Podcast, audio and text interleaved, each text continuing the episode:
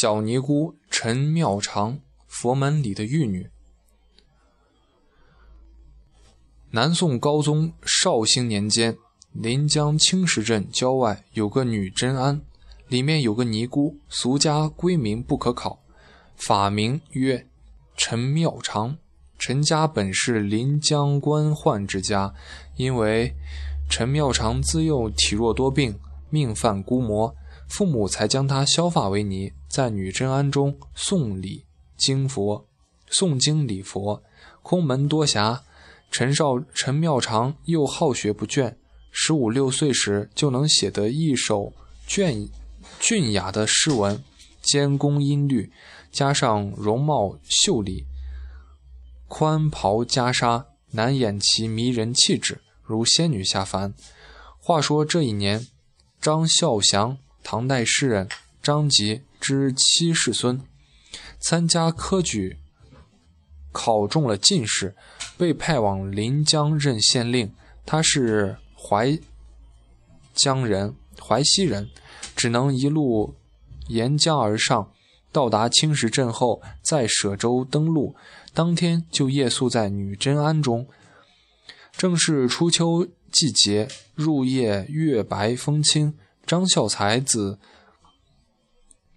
步月花间，忽闻琴声铮铮宗宗，循声走去，转过假山丛树，眼前一亮，月下一妙龄女尼正在焚香弹琴，眉目如画，姿态秀逸，心中颇有所感，于是朗吟一首：“误入莲蓬仙洞里，松林。”禅房赌婵娟，花样年华最堪怜。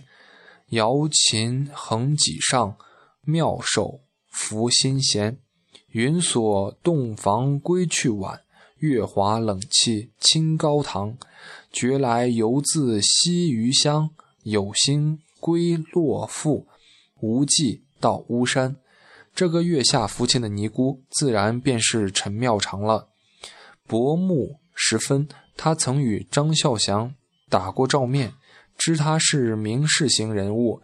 但无论如何，陈妙常心想：匆匆一面，岂可便以艳句撩人？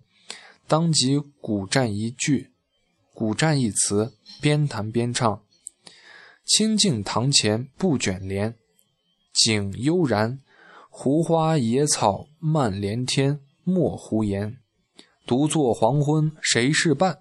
一炉烟，闲来月下理琴弦，小神仙。张孝祥碰了个软钉子，第二天早晨就匆匆前往县城赴任。公务缠身之余，仍然会不自觉地想起女真庵中的妙龄女尼来。不久，昔日同窗好友潘法乘游学来到临临江县，故人相见。把臂言欢，剪烛西窗，促膝夜谈，不免就谈及那位妙龄女尼姑来。张孝祥大叹：“人在宫中，身不由己的苦水。”潘法成听得心生摇曳，决心前往前仆后继，哪怕抛头颅洒热血，也要完成好友的心愿。就这样，潘成潘法成在极景凋年之际。住进了女真庵中。潘法成既然是有所为而来，自然就不能急吼吼地表明心迹。他跟陈妙常玩了一回温水煮青蛙的游戏，逐渐取得了小尼姑的信任与好感。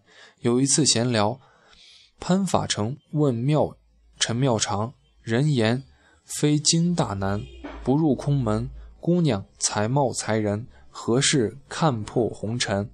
陈妙常答道：“人思病时，诚心自检；人想死时，道念自生。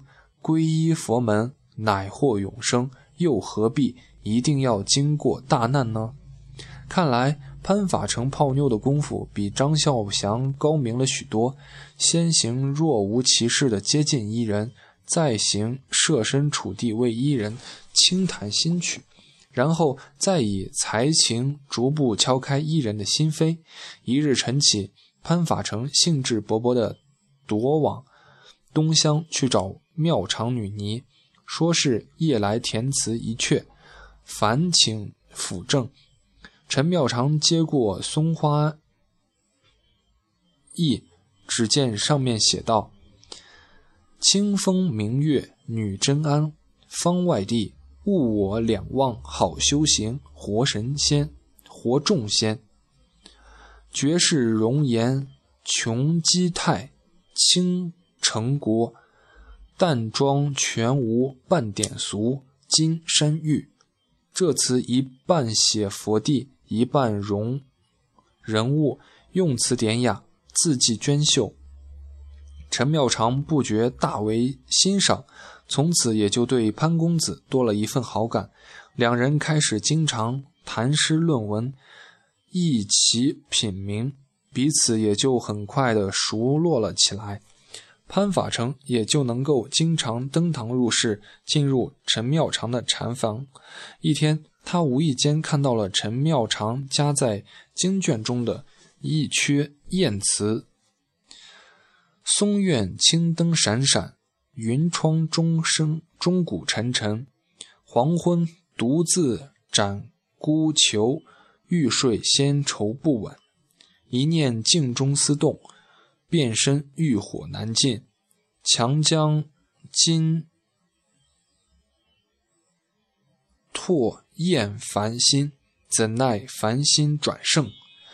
潘法成看后，大大的出乎意料之外，闭目冥想，一副清风一夜静、青灯明灭的深宵画面。展现在眼前，空尾孤球辗转反侧，青春的动体翻腾于无尽的苍茫中。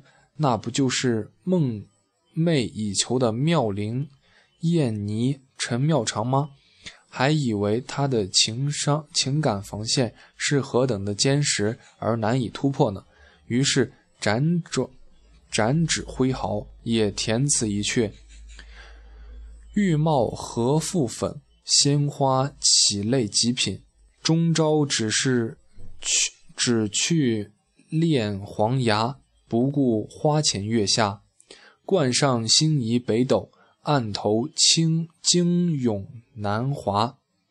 未知何日到仙家？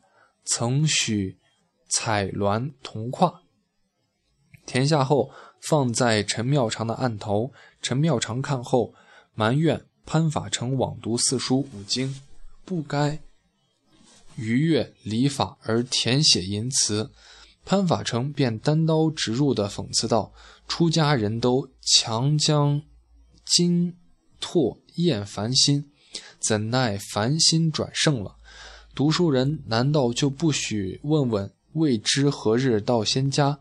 曾许彩鸾同框吗？”陈妙长顿时羞红满面，扭捏道：“你怎么偷窥他人词稿？”既然秘密被戳穿，陈妙长的心理防线露出一个巨大的缺口。潘法成趁机导戏，一举攻占了爱的城堡。这位貌若天仙的美貌女尼就成了潘法成的俘虏。不过，不只是投怀送抱，而且夜夜缠绵于禅榻。在阵阵梵听寺钟声中，那修身养性的地方成了谈情做爱的所在。神女下巫山，云情雨意浓。几度春风过后，陈妙长已是珠胎暗结。一日，潘法成见陈妙长愁容满面，泪珠泪盈眶，并从袖中掬出一副彩。彩纸递递了过来，上面写道：“眉似云开初月，纤纤一一揽腰肢。与君相识未多时，不知因甚裙短，裙带短纤儿。歇儿见茶饭不成，常思病。如朝如终朝如醉如痴，此情犹恐外人知。”转将心腹事报与粉郎知，潘法成看罢，不禁大吃一惊，当天便赶往临江县城，准备到药铺配一胎堕胎药，先解决目前的困境，以免丢人出丑。继而一想，即便解决了眼前的困难，终究不是一劳永逸之争。为了釜底抽薪，决定与张孝祥商议之后再做计计较。他一五一十将来龙去脉和盘托出，务请老友设法成全。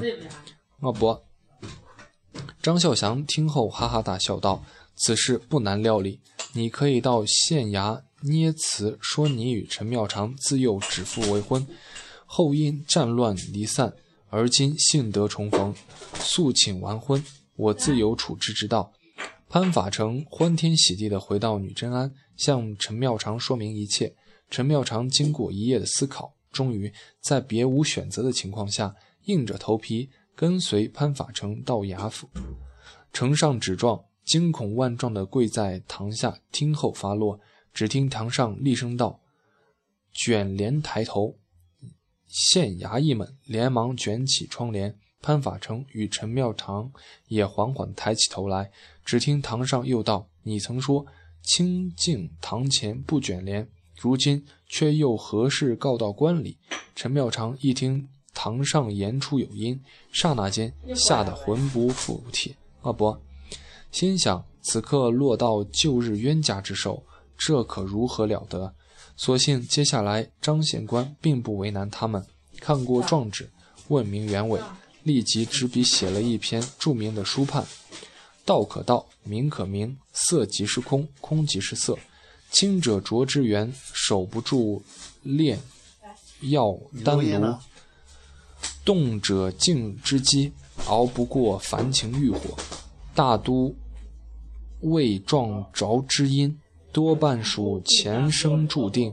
抛弃了布袍草履，再穿上。”粉绣罗衫，收拾起纸帐梅花，准备着罗曼绣罗尾绣幔。无缘处青浦黄庭消白日，有情时洞房花烛照乾坤。真是个郎才女貌，天作之合。一对美满姻缘，乃成佳话。时人细作一诗以记这事。短发蓬松君未云，袈裟脱却着红裙。于今嫁与潘郎却，省得僧敲月下门。常陈妙长空门偷情一事，后来又被文人墨客渲染夸张，出现了昆曲和评剧的《玉簪记》，更有国粹京剧的《思凡》，流传甚广。